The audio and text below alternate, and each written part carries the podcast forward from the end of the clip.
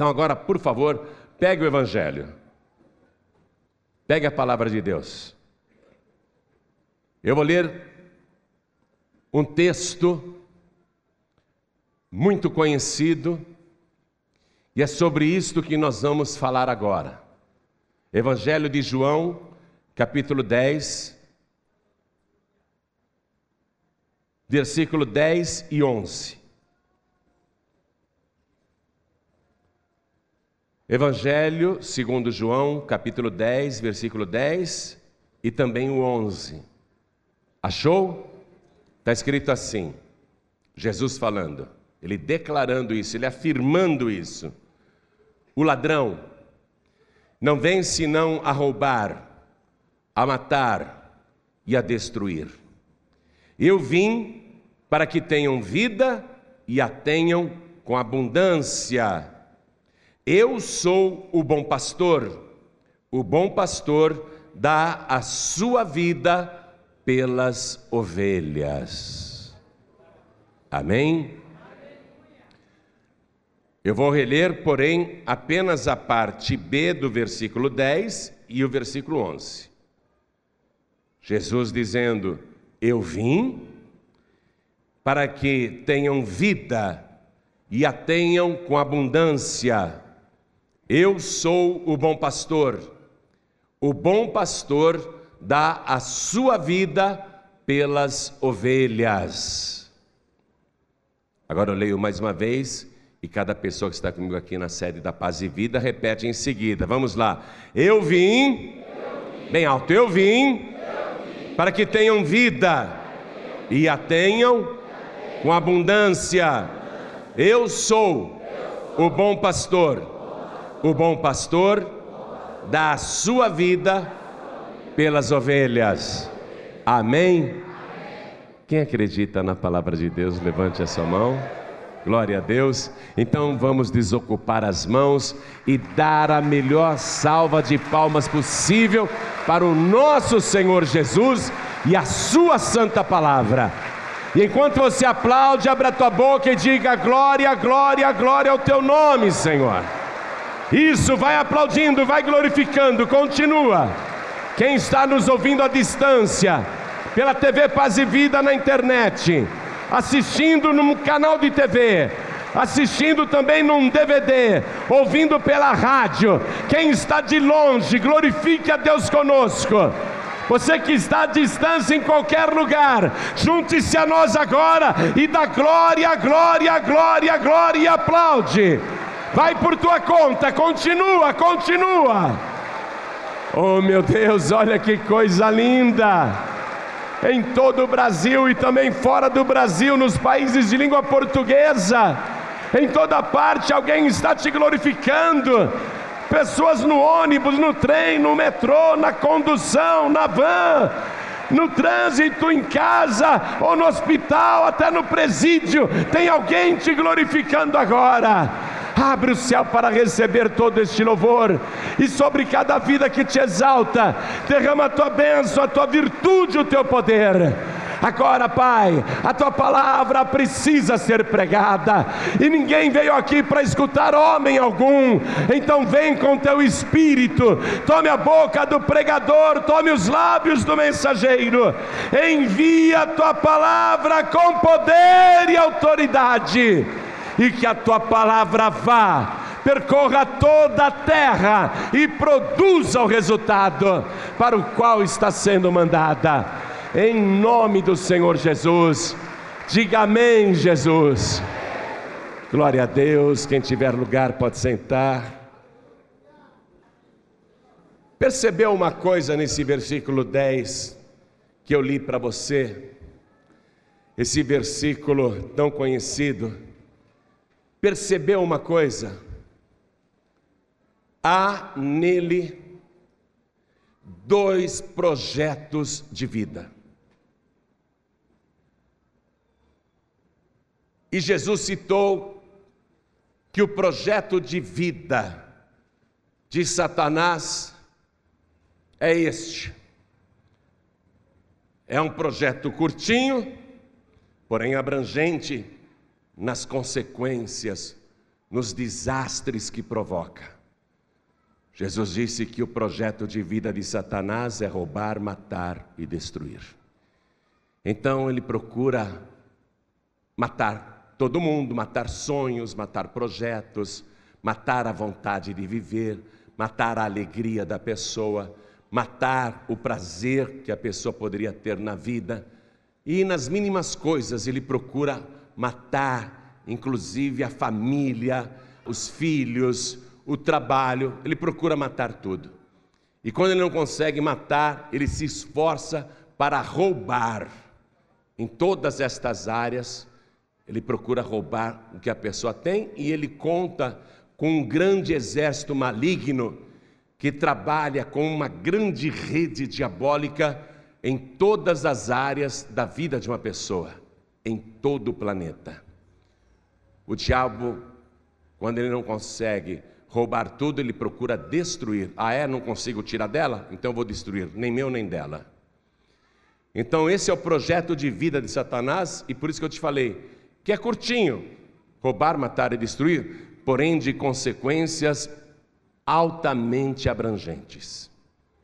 E Jesus Cristo declara então em seguida o seu projeto de vida.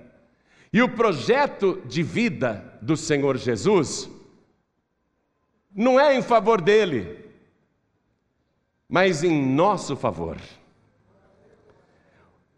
A razão pela qual Jesus Cristo veio a este mundo, ele declarou aqui: esse foi o seu projeto de vida no planeta Terra, e é um projeto de vida muito antigo, muito antigo, muito antigo, que ele veio realizar pessoalmente.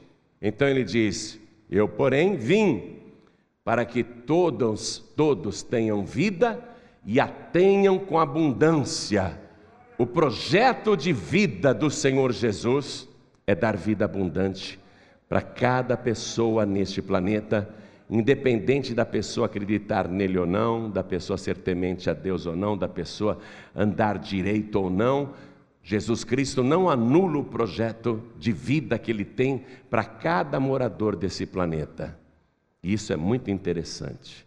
E dou graças a Deus por isso, porque se Jesus Cristo quisesse implantar esse projeto de vida abundante só para quem é bonzinho, eu e você estaremos fora. Não teríamos nenhuma chance. Mas Jesus Cristo, quando ele veio a este mundo, foi para implantar o seu projeto de vida em nosso favor, independente da gente merecer ou não. Ele quer que todo mundo tenha uma vida abundante, uma vida transbordante, uma vida onde a quantidade de recursos é muito maior do que aquilo que a pessoa precisa, onde sempre sobra. Então Jesus Cristo veio realizar esse projeto de vida, mas para realizar esse projeto de vida, antes ele precisaria tomar algumas providências, teria de agir.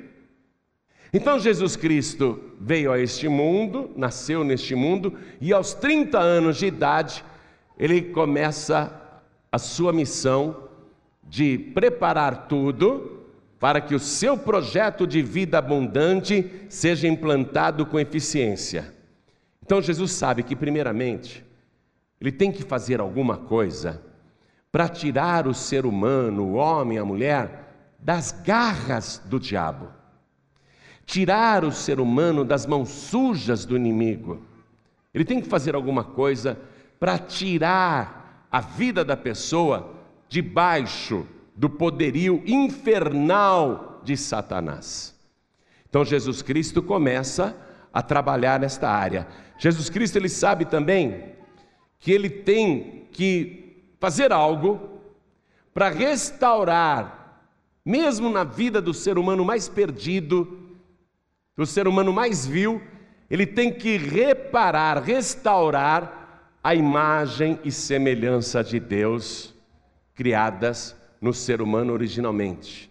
Ele tem que fazer alguma coisa, porque o ser humano, quando peca, preste atenção nisso, quando o ser humano age mal, ele sofre as mesmas consequências que Lúcifer, o querubim protetor, sofreu quando o mal se originou dentro dele.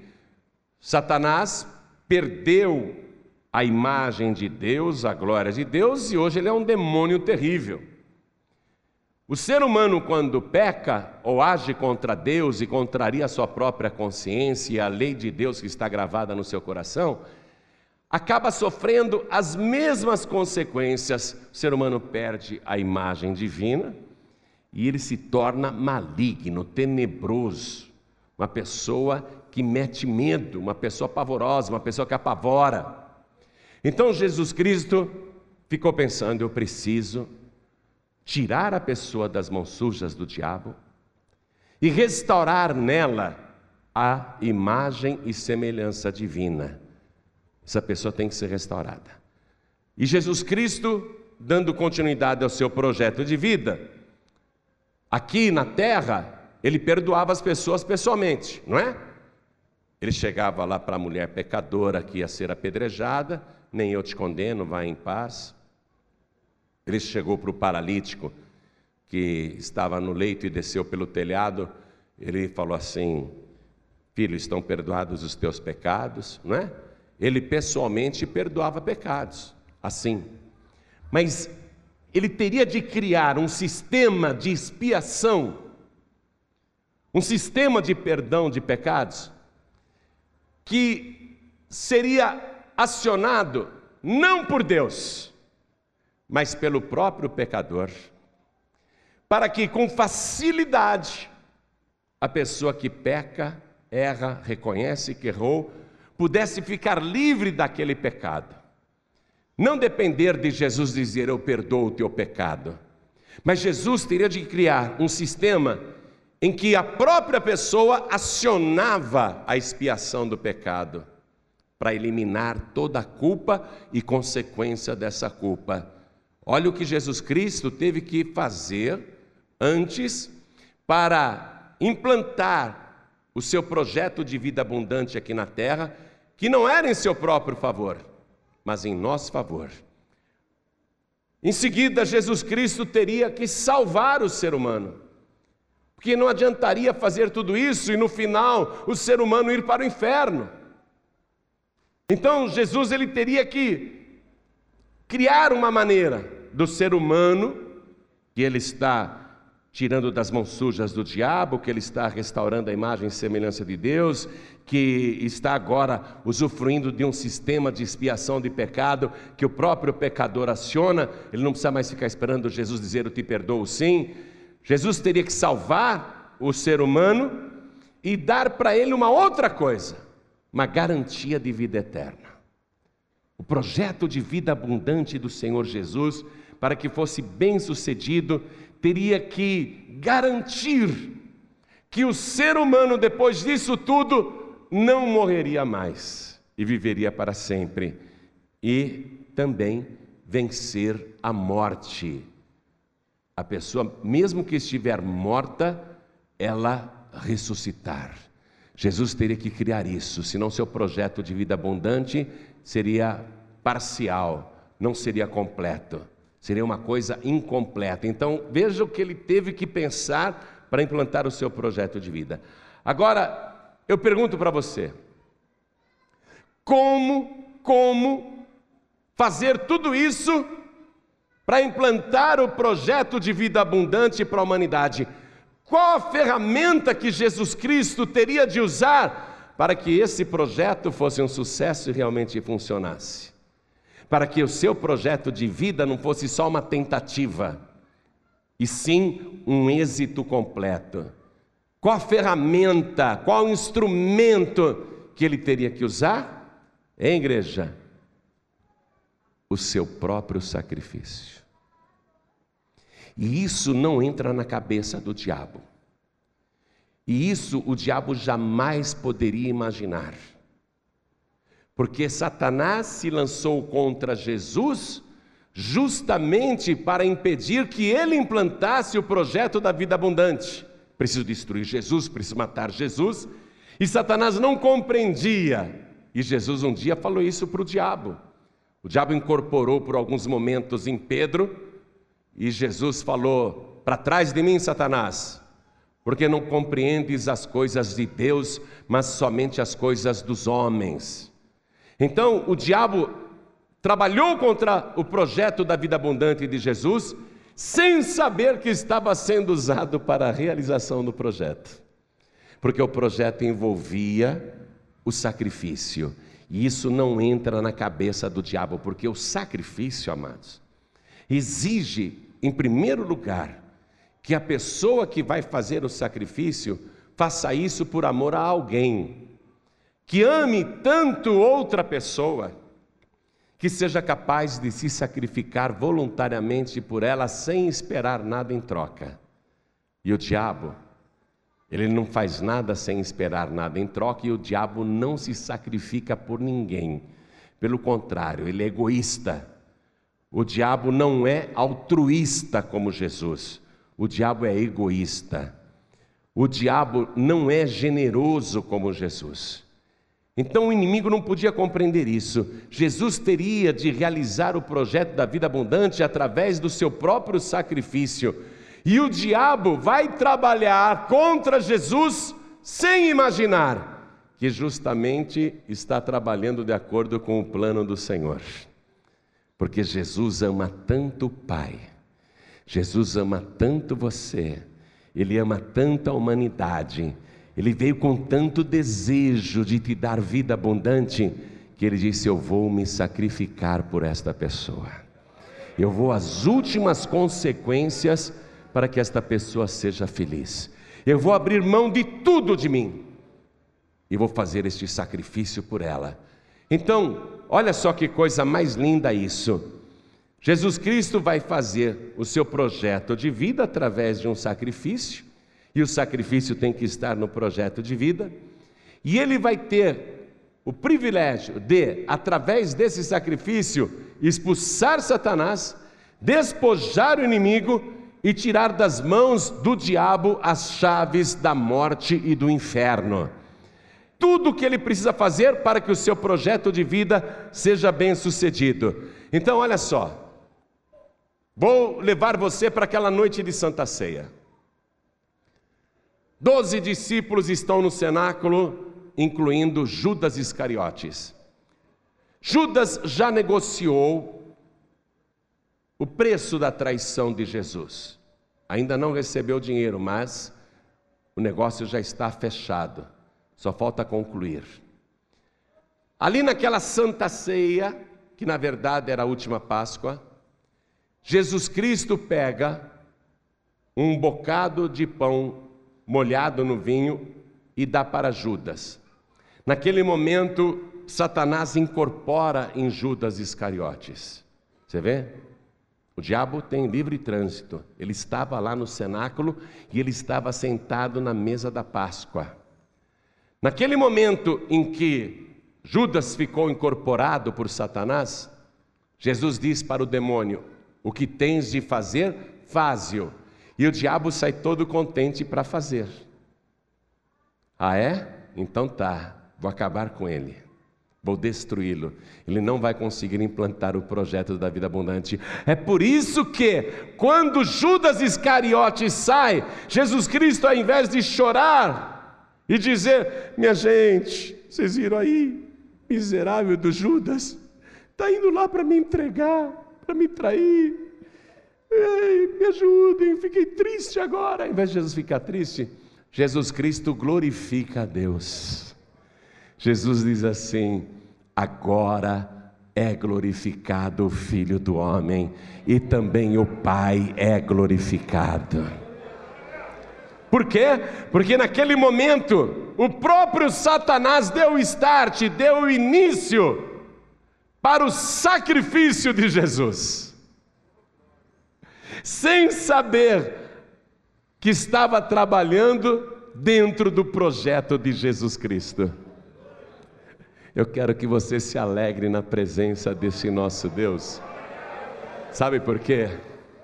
Porque não adianta o inferno se levantar contra a tua vida, os inimigos, os feiticeiros, os invejosos, os que te perseguem, os que te caluniam, os que falam mal de você, os que tentam puxar o teu tapete, os que tentam te derrubar. Não adianta, Jesus Cristo está no controle e os teus inimigos vão trabalhar em teu favor.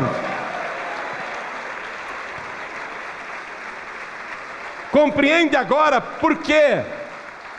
No exato momento em que Judas, possesso de Satanás, sai do cenáculo, Jesus Cristo, ao invés de chorar e lamentar, ele glorifica o Pai. Ah, Jesus Cristo comemora. Ah, agora o Filho do Homem vai ser glorificado. Agora o Pai é glorificado está em curso a maior e mais extraordinária vitória de todos os tempos. Com aparência de derrota, com aparência de desgraça. Você pensa que tudo está perdido na tua vida? Não acredite no demônio. Deixa o diabo comemorar à vontade e diga para Satanás: demônio, quem louva por último, louva melhor. Eu vou glorificar o meu Deus, eu vou contar a minha vitória. Deus vai ser glorificado na minha vida, porque Deus está me glorificando também. Então, naquele momento, o projeto da vida abundante do Senhor Jesus começa a ser implantado. E tudo isso está aqui de uma maneira muito clara. Porém, o projeto de vida abundante de Jesus somente será concretizado através do seu próprio sacrifício. Se não houver o sacrifício de Jesus, tudo isso desmorona, tudo isso será letra morta, serão projetos vazios, que jamais se realizarão.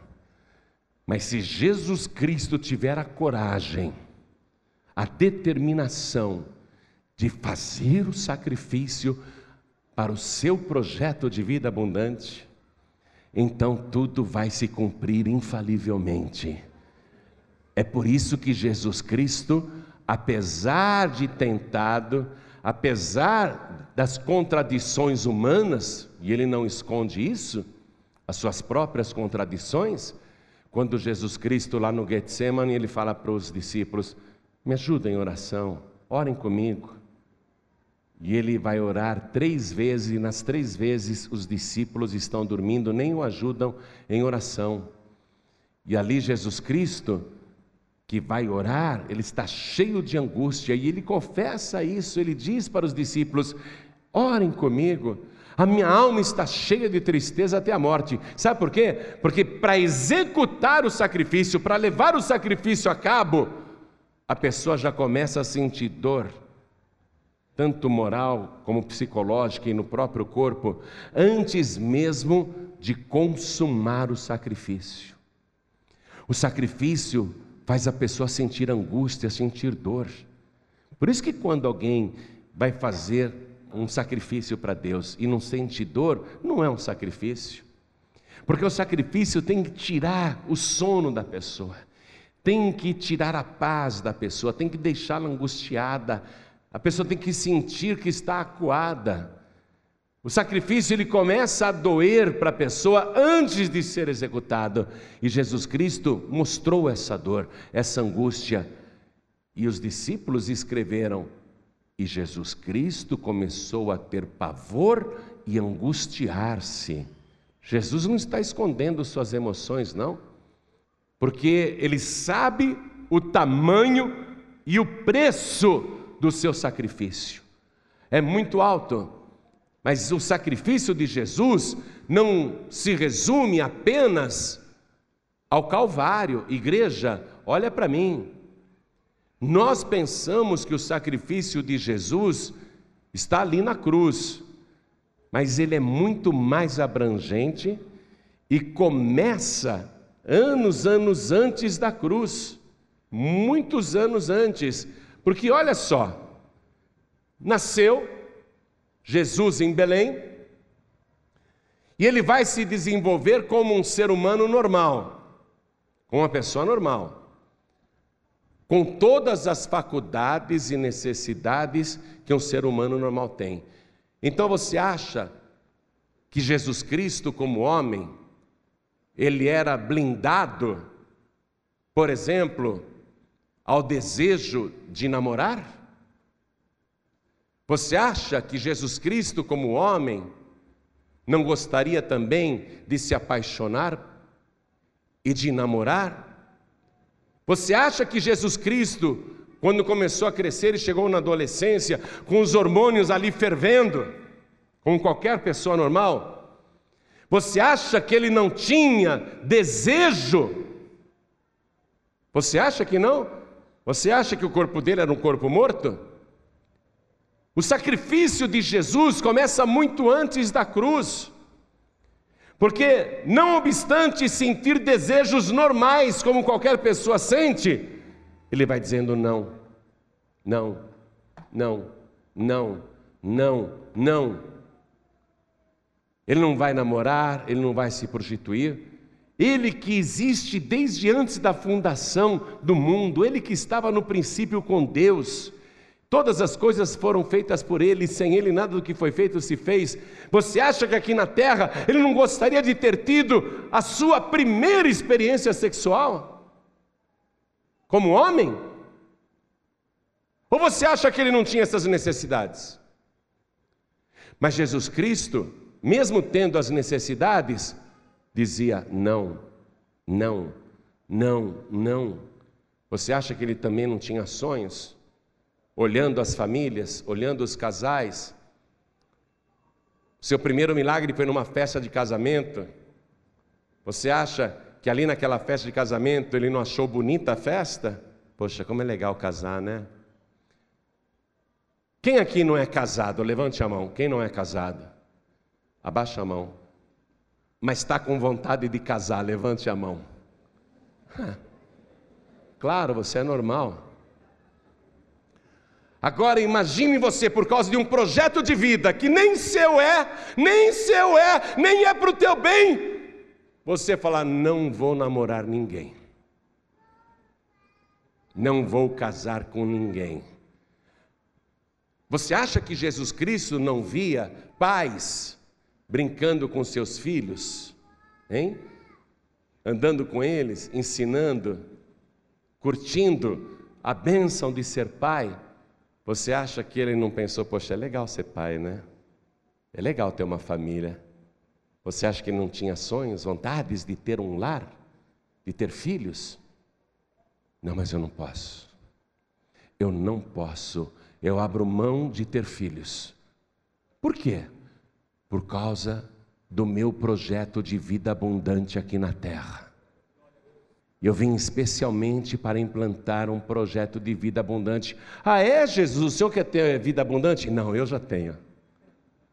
Não é para mim. Eu estou abrindo mão de tudo isso pelas pessoas que eu amo, para que eu me conserve santo, para que eu não tenha nenhum tipo de mácula.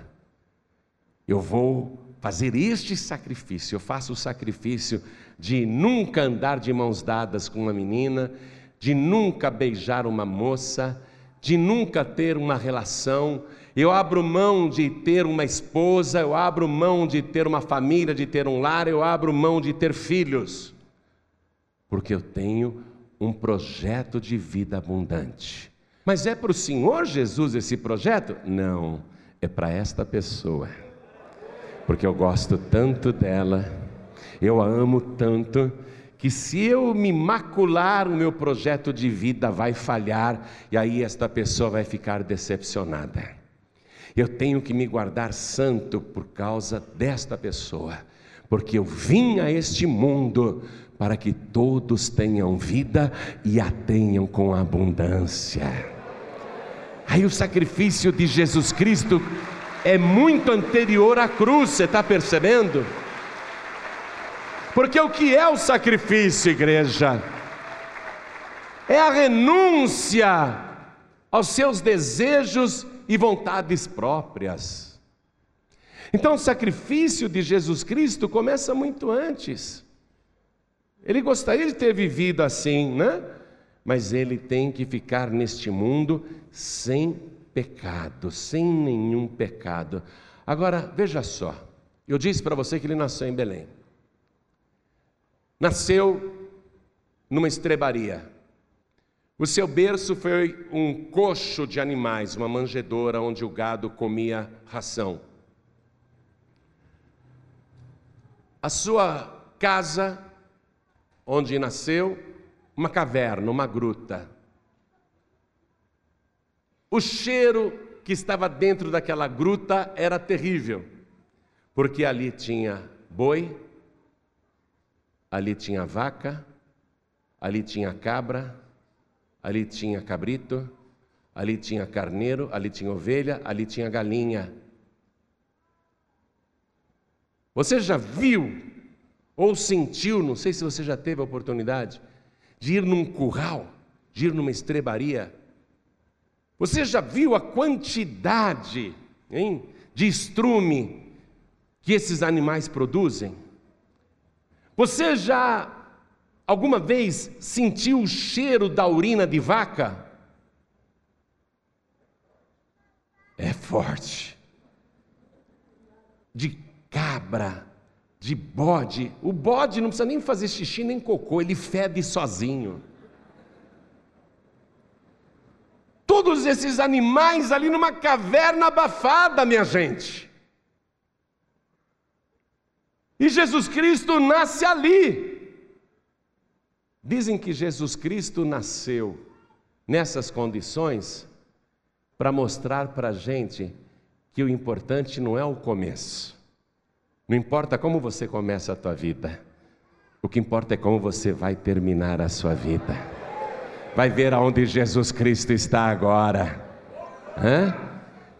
assentado num trono de glória e majestade. Não interessa o começo, interessa o final. Mas veja, Jesus Cristo nasce nestas condições. Isso foi sacrifício. O sacrifício estava ali. Por quê? Porque para nascer ali, ele teve que renunciar a tudo que ele tinha na glória, porque ele desceu do céu para fazer a vontade do Pai. Quero que você vá comigo aqui, ó, no Evangelho de João, capítulo 17, no versículo 4, quando Jesus Cristo faz esta oração linda ao Pai, e olha o que ele diz aqui: Pai, eu glorifiquei-te na terra, tendo consumado a obra que me deste a fazer. E agora, glorifica-me tu, ó Pai, junto de ti mesmo, com aquela glória que tinha contigo antes que o mundo existisse. Eu estou te mostrando que o sacrifício de Jesus não é apenas a cruz, mas para vir a este mundo, ele abriu mão de toda a riqueza, toda a honra, toda a glória que ele tinha antes que o mundo existisse para vir aqui implantar o seu projeto de vida abundante em nosso favor, ele abriu mão de tudo que tinha lá. Está compreendendo isso? E outra coisa, que foi um grande sacrifício. Saber de tudo que iria acontecer com antecedência e mesmo assim caminhar na direção do que, entre aspas, parecia uma tragédia. Evangelho de Marcos, capítulo 10, vamos ler. Evangelho de Marcos, capítulo 10, versículo 33.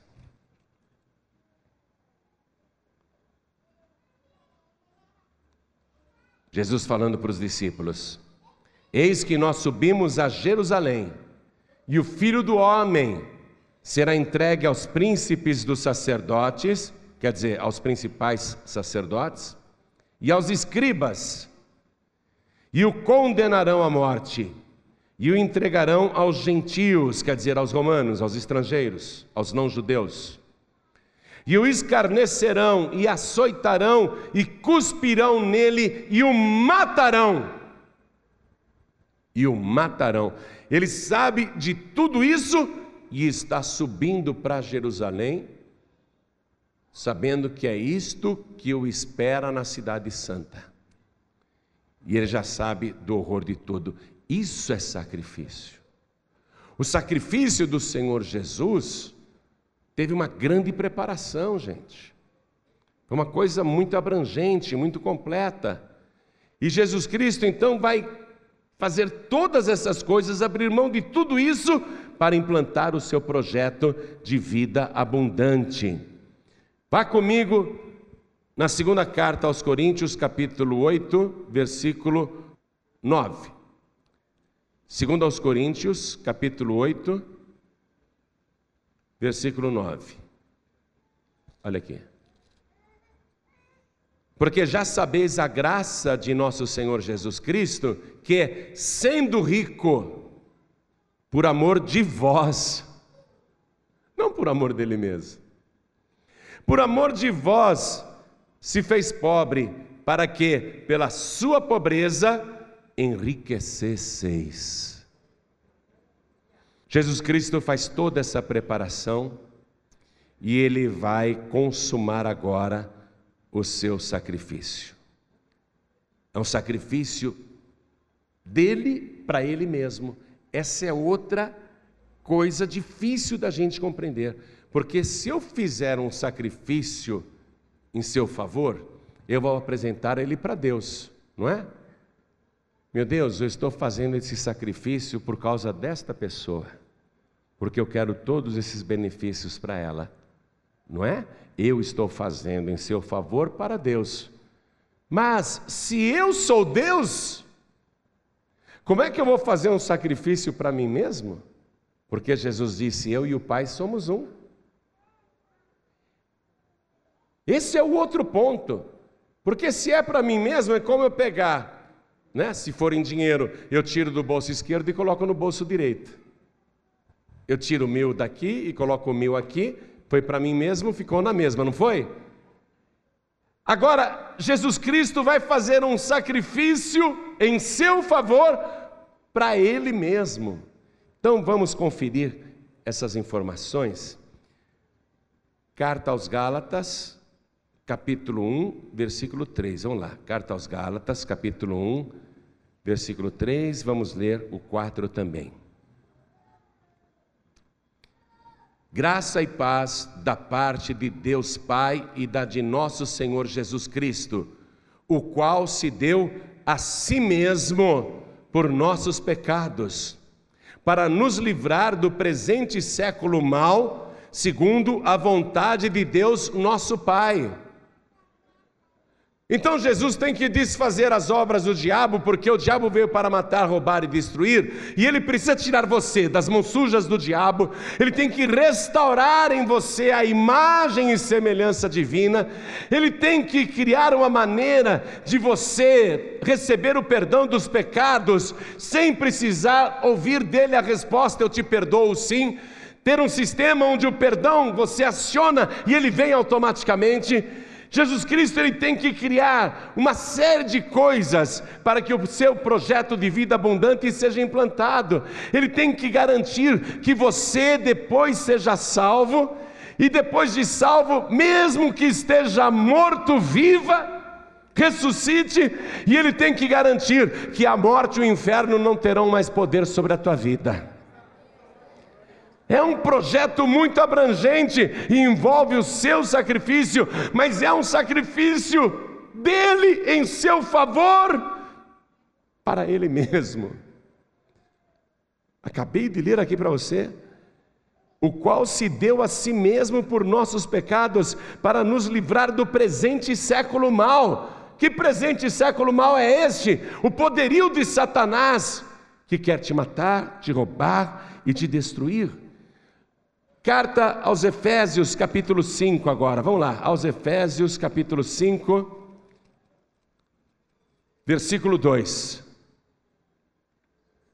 e andai em amor, como também Cristo vos amou e se entregou a si mesmo por nós, em oferta e sacrifício a Deus em cheiro suave. Ele nos amou e novamente o amor está em questão. E ele faz o sacrifício para ele mesmo, porque ele e o Pai são a mesma pessoa.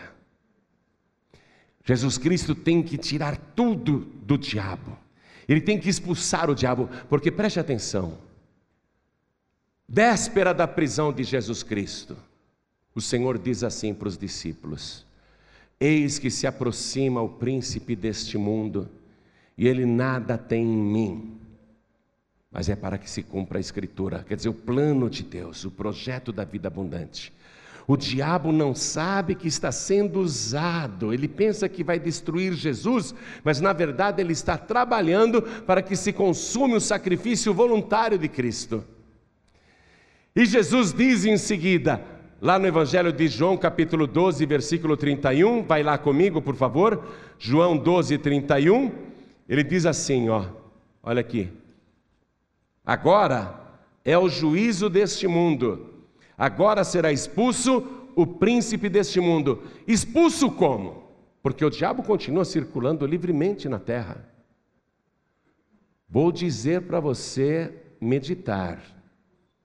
O diabo anda livremente no mundo, ele está nas empresas, nas corporações, nas casas, nos lares, nas cadeias, nas delegacias, nos tribunais, o diabo está na política de um país, no governo de um país, ele circula livremente em todas as partes. O diabo tem trânsito livre, inclusive na igreja. E veja o absurdo: naquela última Páscoa, Satanás está sentado à mesa ao lado de Jesus Cristo quando ele incorpora em Judas Iscariotes. Você está entendendo? O diabo, ele tem trânsito livre, mas Jesus está dizendo: agora será expulso o príncipe deste mundo. Como que ele vai expulsar? Jesus Cristo vai colocar um limite para Satanás. Se você for uma pessoa que acredita na estratégia e no projeto da vida abundante de Jesus, que foi concretizada e concretizado através do seu próprio sacrifício para si mesmo, se você acreditar no poder do sacrifício de Jesus, então o diabo, meu amigo, ele vai ter que pegar a trouxinha de vela preta, vermelha, fitas coloridas, farofa, pinga, cachaça, crack, maconha, cocaína, cartas, baralhos, ele vai ter que pegar os charutos, ele vai ter que pegar as suas drogas e ele vai ter que se retirar tirar da sua vida, porque Jesus Cristo, através do sacrifício, vai dar um basta para o inimigo e vai expulsar Satanás da tua vida. Aí você estará livre de todo mal neste presente século. O diabo não terá mais poder sobre a tua vida. Agora será expulso o príncipe deste mundo. E Jesus Cristo tem que despojar Satanás. Tudo que o diabo tirou de você, o diabo mantém trancado, mantém guardado. Ele te roubou, ele roubou tua família, ele roubou tua saúde, ele roubou teu trabalho, ele roubou tua paz, ele roubou tua alegria de viver. Ele foi te roubando, te saqueando e ele trancou tudo. Ele trancou tudo, ele te roubou, ele tentou te matar, te destruir, só não conseguiu te destruir nem te matar, mas ele te roubou. Agora Jesus Cristo vai despojar o diabo. Jesus contou a parábola do mais valente, você conhece, não conhece? Quando o valente guarda armado a sua casa, em segurança está tudo que tem, mas vindo outro mais valente do que ele, arranca a sua armadura, a sua fortaleza em que confia e saqueia a sua casa. Você sabe quem é o mais valente? É o nosso Senhor Jesus Cristo.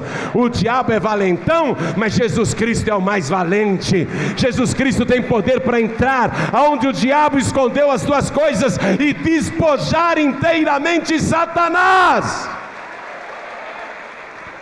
Esse é o projeto da vida abundante. Então vamos ver isso também. Colossenses capítulo 2, versículo 15. Olha aqui o que diz, ó. Aliás, sabe o que eu vou fazer? Ai, que lindo isso, gente. Eu vou ler desde o versículo 13. Colossenses 2,13.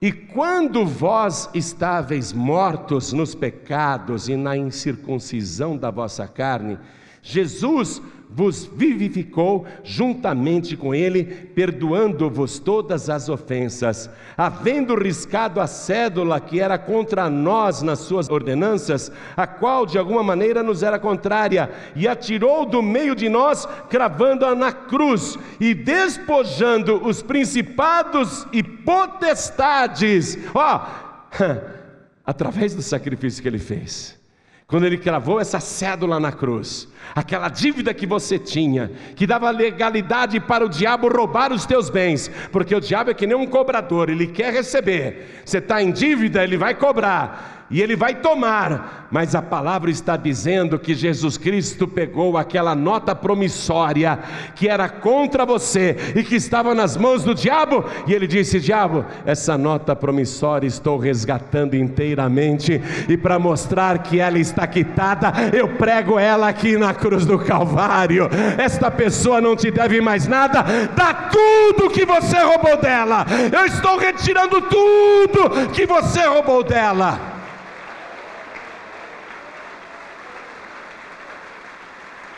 Versículo 15: E despojando os principados e potestades, os expôs publicamente e deles triunfou em si mesmo.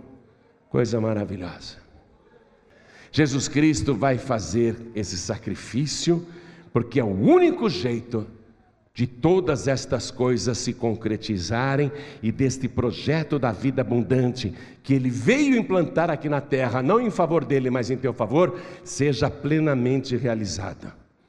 Aí você já sabe o que Jesus sofreu, não? Aí você já sabe. Fora ele ter aberto mão de toda a riqueza e glória celestial para nascer naquela manjedoura, numa estrebaria imunda mal cheirosa. Fora ele abrir mão de todos os desejos normais de um ser humano. Fora ele caminhar voluntariamente para Jerusalém, sabendo que ali será preso e morto, depois de brutalmente torturado. Jesus Cristo vai e se entrega. Jesus não foi preso, ele se deixou prender e ele vai passar aquela madrugada inteira acordado, julgado, condenado, torturado e pregado na cruz, às nove horas da manhã. Com o corpo todo retalhado, torto, ele vai fazer o seu sacrifício. Agora, a dor que antes era apenas de ansiedade, uma dor emocional, agora é uma dor física que atingiu todo o seu corpo e cada célula do seu organismo, cada órgão foi agredido no seu sacrifício na cruz. E ele vai se esvair de sangue das nove horas da manhã até as três horas da tarde. Você pensa que Jesus está ali na cruz, morrendo, se sentindo um coitadinho injustiçado? Ele está feliz da vida. Pode acreditar, porque Ele está consumando o sacrifício. Quando o diabo se dá conta do plano de Jesus, quando o diabo desconfia que é o sacrifício de Jesus que vai trazer vida abundante, o diabo se apressa a incorporar em várias pessoas que estão lá passando de curiosidade para dizer: desce da cruz, se tu és o Cristo, desce da cruz. Se tu és o Filho de Deus, desce da cruz. Para interromper o sacrifício.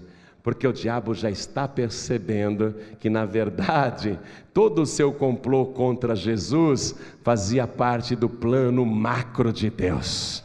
O diabo não se conforma, eu fui usado, eu fui usado. Jesus está lá agonizando, Jesus está lá sofrendo, é verdade mas a vontade do Senhor prevaleceu e o nosso projeto de vida abundante aconteceu. Jesus Cristo vai declarar isso às três horas da tarde. Ele vai dizer: Pai, está consumado, nas tuas mãos eu entrego o meu espírito, e o que era um sacrifício virou um holocausto, porque Ele deu sangue, Ele deu o corpo, e agora Ele deu o espírito, Ele se entregou inteiramente a si mesmo, porque eu e o Pai somos um, para que esse projeto de vida abundante seja plenamente realizado. Só não tem vida abundante quem não quer. Agora, nesse projeto de vida abundante de Jesus, saúde perfeita para todo mundo que crer. Ele implantou o projeto com tal eficiência que a palavra diz assim: verdadeiramente. Ele tomou sobre si, eu quero que você que está doente tome posse disso. Ele tomou sobre si todas as nossas dores e as nossas enfermidades levou sobre si. E nós o reputamos por aflito, ferido de Deus e oprimido, coitadinho, não é?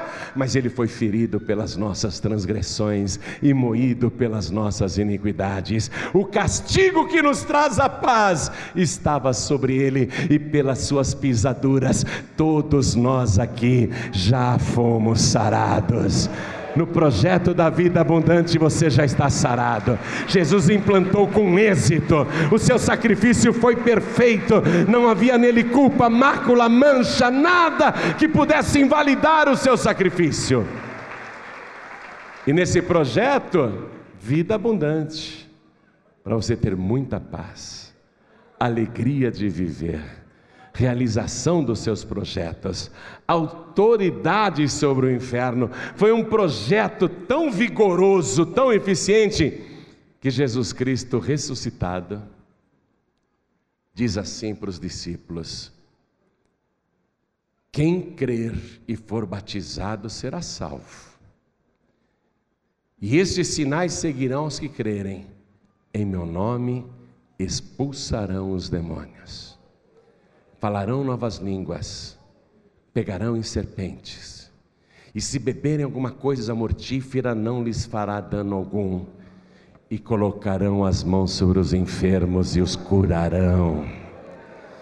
Ó, oh, olha só, olha só o poder que ele passou, isso que é vida abundante nas mãos, ergue a tua mão aí, tem vida abundante na tua mão.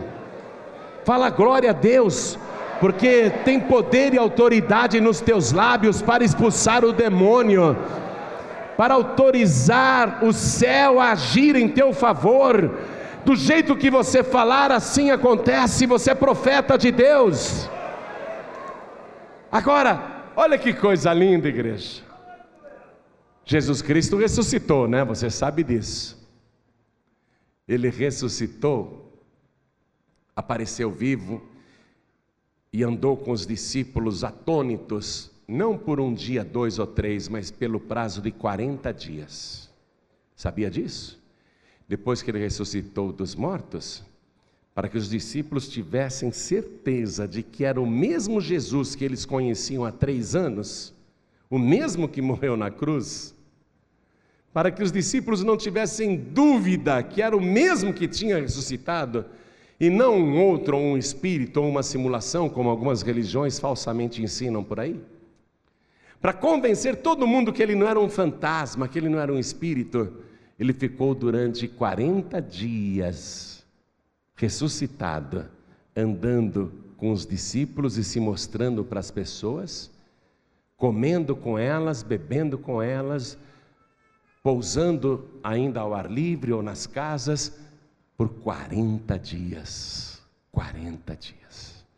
As pessoas ficavam olhando para Jesus assim, né? disfarçando, lógico, porque ele não era uma atração de zoológico, mas as pessoas ficavam assim. Disfarça, disfarça, dá uma olhada daí. Dá uma olhada. Hum, é, ó, as marcas no pé dele, ó. As marcas nas mãos. Disfarça, disfarça. Dá uma olhada assim de frente para ele. E ó, as marcas da coroa de espinho. É ele mesmo, hein? É ele. Vamos dar uma conferida melhor. Jesus ficou sendo examinado durante 40 dias. E depois dos 40 dias, ele pegou 500 pessoas que o viram, levou até o Monte das Oliveiras, deu essa ordem para a gente pregar o Evangelho a toda criatura em todo o mundo, prometeu sinais e prodígios aos que crerem, conforme eu te falei, e ele começa a subir aos céus, sem que uma corda ou balão o puxe, nada, ele começa a flutuar, começa a subir. E ele mandando os discípulos pregarem esta boa notícia para o mundo inteiro, para todas as pessoas, e quem crer e for batizado será salvo. Prometendo vida de poder, vida exagerada, vida de milagres aos que creem. Jesus Cristo termina dizendo assim: aí eu acho que é já mandando um tchau. Ó! Oh, e eis que estou convosco todos os dias, até a consumação dos séculos. Oh, glória! E subiu ao céu, disse que foi preparar lugar para a gente. Ele falou: quando tudo estiver pronto, eu volto para pegar vocês. Ele tem muitos exageros ainda para nós. Sofreu muito, né? Sofreu muito mas você tem que ver a reentrada dele lá na glória.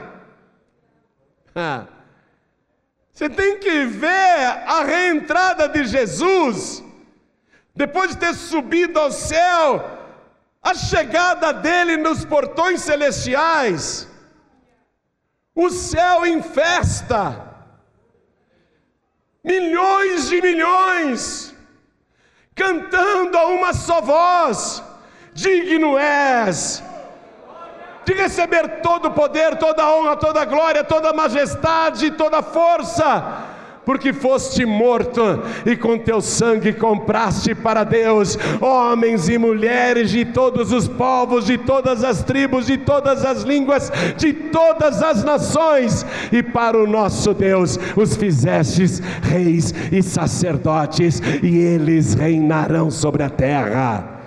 Tem exagero para você. Tem exagero, você vai reinar com Cristo. Tem exagero para você. Tem muita vida abundante ainda para acontecer. A entrada de Jesus foi triunfal, coisa gloriosa, maravilhosa. Aí o apóstolo Paulo escreve, eu vou terminar, tá bom? Desculpe se eu estou empolgado aqui, falando, falando. Mas é que eu tô, eu tô maravilhado. Eu estou maravilhado com o que o Espírito Santo está me falando, aí eu quero compartilhar para vocês. O apóstolo Paulo escreve então na carta aos Filipenses, capítulo 2, versículo 5: De sorte que haja entre vós, entre vós, o mesmo sentimento que houve também em Cristo Jesus que, sendo em forma de Deus, não teve por usurpação ser igual a Deus, mas aniquilou-se a si mesmo, tomando a forma de servo, fazendo-se semelhante aos homens, e achado na forma de homem. Esvaziou-se a si mesmo e foi obediente até a morte e morte de cruz não uma morte natural, não uma morte qualquer. É, eu e você pretendemos servir a Deus, não é? Até o último suspiro, de preferência com bastante paz em larga velhice, não é? Queremos morrer tranquilos o dia que tivermos de sair deste mundo, mas Jesus Cristo foi obediente até a morte e morte de cruz, morte revoltante de cruz, sacrifício cruento.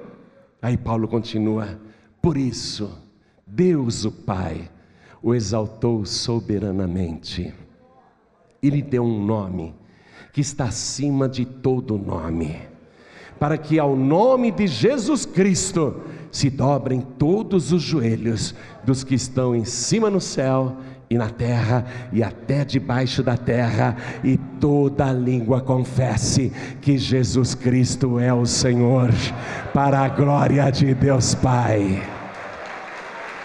Ele implantou o projeto da vida abundante. E você pode usufruir esse projeto com a garantia de Jesus. Um dia Jesus foi lá na ilha de Pátimos e tinha um homem de mais de 90 anos. Jesus poderia dizer para ele: Ô João, você ficou velho, hein? Você era um pescador de uns 30 anos quando eu te conheci. Você está velho, hein, João? 90 anos. Ele podia falar isso, né? Mas ele aparece ali na prisão de Pátimos e João escuta a sua voz. E ele foi arrebatado em espírito. Ele não está no corpo. Veja, o velho João não está no corpo, ele está em espírito. Ele olha para trás, na direção da voz, e ele vê alguém semelhante ao filho do homem, semelhante a Jesus Cristo, mas ele não está vendo o Nazareno, o Galileu, o Belemita. Ele está vendo Jesus como é hoje. Ele vê Jesus glorificado, seus cabelos são brancos como a neve, os seus olhos como chama de fogo, o seu rosto resplandece mais do que o sol do meio-dia. As suas vestes são brancas e resplandecentes. Ele tem um cinto de ouro no peito. Ele está cercado de sete castiçais de ouro. Ele tem sete estrelas na sua mão. Uma aguda espada de dois fios sai da sua boca. João está em espírito. Ele está em espírito. Ele não está na carne. Mas é tanta a glória e o poder que ele vê no Filho do Homem, no Jesus glorificado, que ele desmaia. Ele cai por terra. Você já viu um espírito desmaiar? lugar A carne desmaia, mas espírito não. João está em espírito, foi arrebatado em espírito, mas a glória do Senhor é tão grande que ele desmaia, ele cai por terra. E veja, João é um homem santo, não é um pecador que está caindo diante do poder de Deus. João é um velho santo, ele passou a vida pregando o evangelho, foi preso em Pátimos por causa disso. É um servo de Deus fiel, mas a glória de Jesus é tão grande que ele cai, ele cai, ele desfalece ele fica caído. Aí ele sente a mão direita do Senhor pousar no seu ombro. E ele olha, e apesar da mão ser glorificada, lá está a marca do cravo, a marca do seu sacrifício perfeito e definitivo. E ele ouve a voz de Jesus: João, não temas, eu sou o primeiro e o último aquele que vive.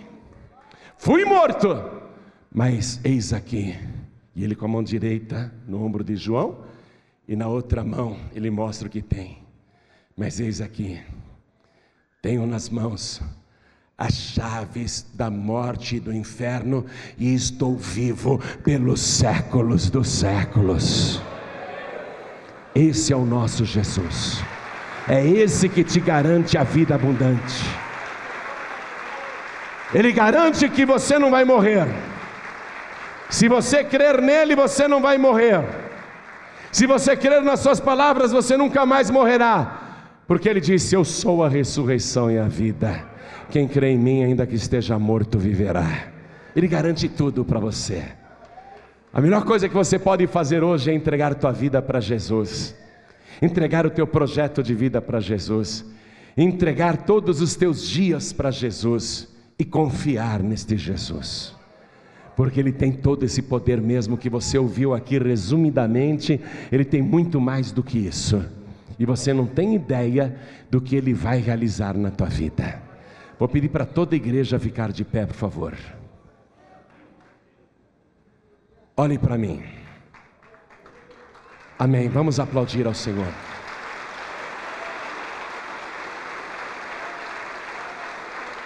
Jesus disse assim: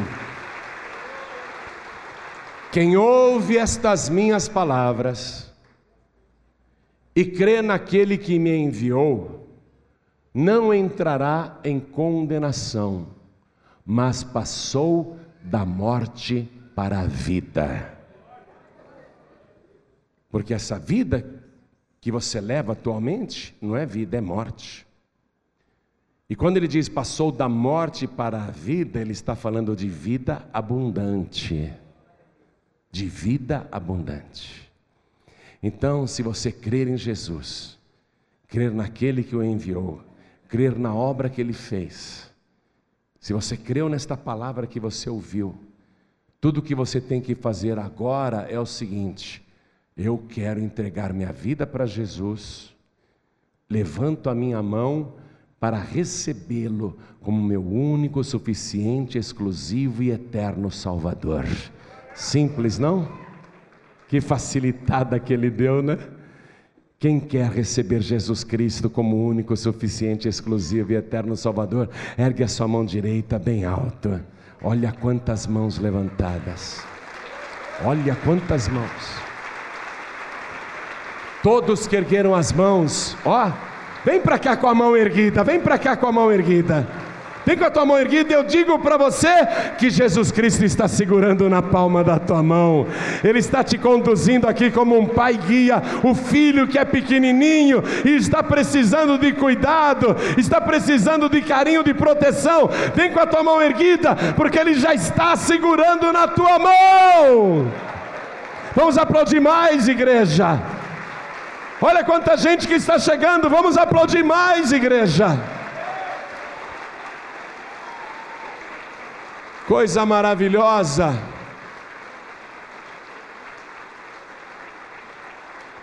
Venham para cá. Está chegando mais. Está chegando mais. Perdeu o diabo, perdeu. Perdeu o demônio, perdeu. Isso, vem aqui para frente, vem para frente. Vamos aplaudir mais, vamos aplaudir mais. Perdeu, Satanás, perdeu. Perdeu, demônio, perdeu. Jesus saqueou a tua casa, demônio. Jesus saqueou o inferno, demônio. Olha o despojo, olha Jesus arrancando o despojo. Eu quero chamar aqui na frente os que estão afastados, os filhos pródigos, as filhas pródigas, e todos que estão sem igreja, e todos que neste exato momento se sentem fracos na fé, com dificuldade para continuar, vem aqui para frente em nome de Jesus. E se há no teu coração qualquer acusação, vem aqui para frente, porque o sangue de Jesus te purifica de todo o pecado. Vem para cá, porque hoje, hoje você já começou a viver milagres exagerados. Vamos aplaudir muito, igreja, vamos aplaudir bastante. Enquanto essas pessoas estão chegando, quero falar com você que está assistindo esta mensagem em alguma TV no Brasil, você que está assistindo esta mensagem na TV Paz e Vida pela internet ao vivo agora, você que está assistindo num DVD, um pregador do telhado fez uma cópia desta mensagem e deu para você assistir. Ó, oh, essas cópias são autorizadas por nós. Nós não queremos vender CD, DVD, nós queremos é que você copie mesmo e distribua gratuitamente para todo mundo. E alguém te deu esse DVD e você assistiu esta mensagem agora. Vou perguntar para todas estas pessoas que estão me assistindo à distância e também me ouvindo à distância pelas rádios no Brasil e nos países de língua portuguesa. Você ouviu a palavra. Jesus Cristo conseguiu implantar o seu projeto de vida abundante. E ele implantou não para ele mesmo, ele implantou para você.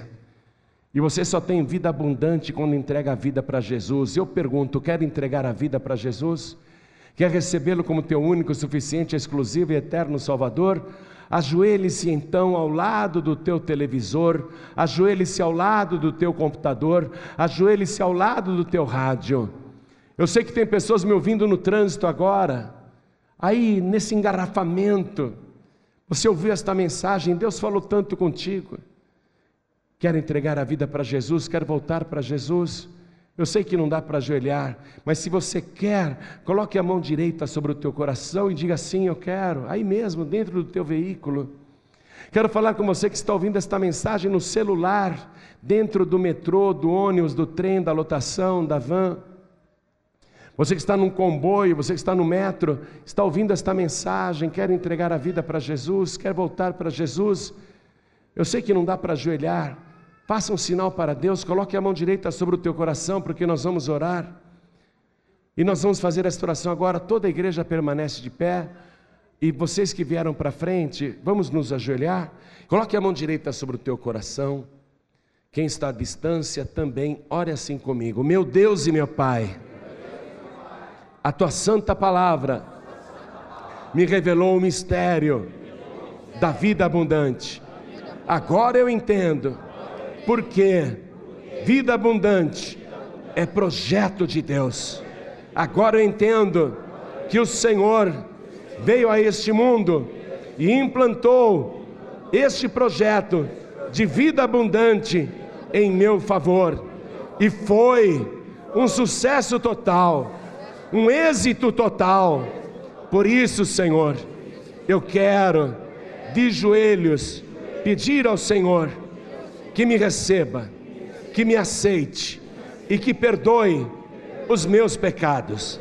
Apague, Senhor, as minhas iniquidades e escreve o meu nome no teu santo livro, o livro da vida, e não risque jamais o meu nome do teu livro. E eu peço, Senhor, ajuda para perseverar até o fim. Eu quero o teu Espírito Santo morando em mim. Eu quero ser uma pessoa transbordante da tua presença. Eu quero ter intimidade com o Senhor e com a tua santa palavra. Eu quero me aprofundar no conhecimento do Senhor. Por isso, meu Deus, me recebe, me salva, me ajuda, me restaura, me renova, me transforma, me dá poder, me dá vigor, me dá vida abundante, me dá tudo aquilo que o Senhor conseguiu implantar aqui na terra.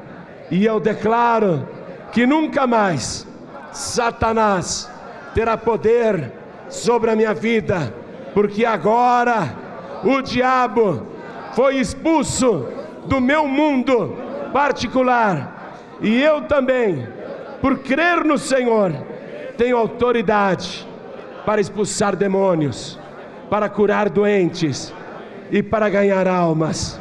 Meu Deus da glória, me transforma e faz da minha vida uma bênção, e eu vou te servir com fidelidade todos os dias da minha vida, e que assim seja feito, em nome de Jesus, amém.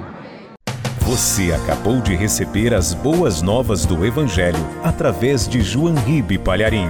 Um oferecimento dos pregadores do telhado. Participe da reunião de Paz e Vida. Para informações, acesse pazevida.org.br. Paz e Vida, lugar de gente feliz e ungida.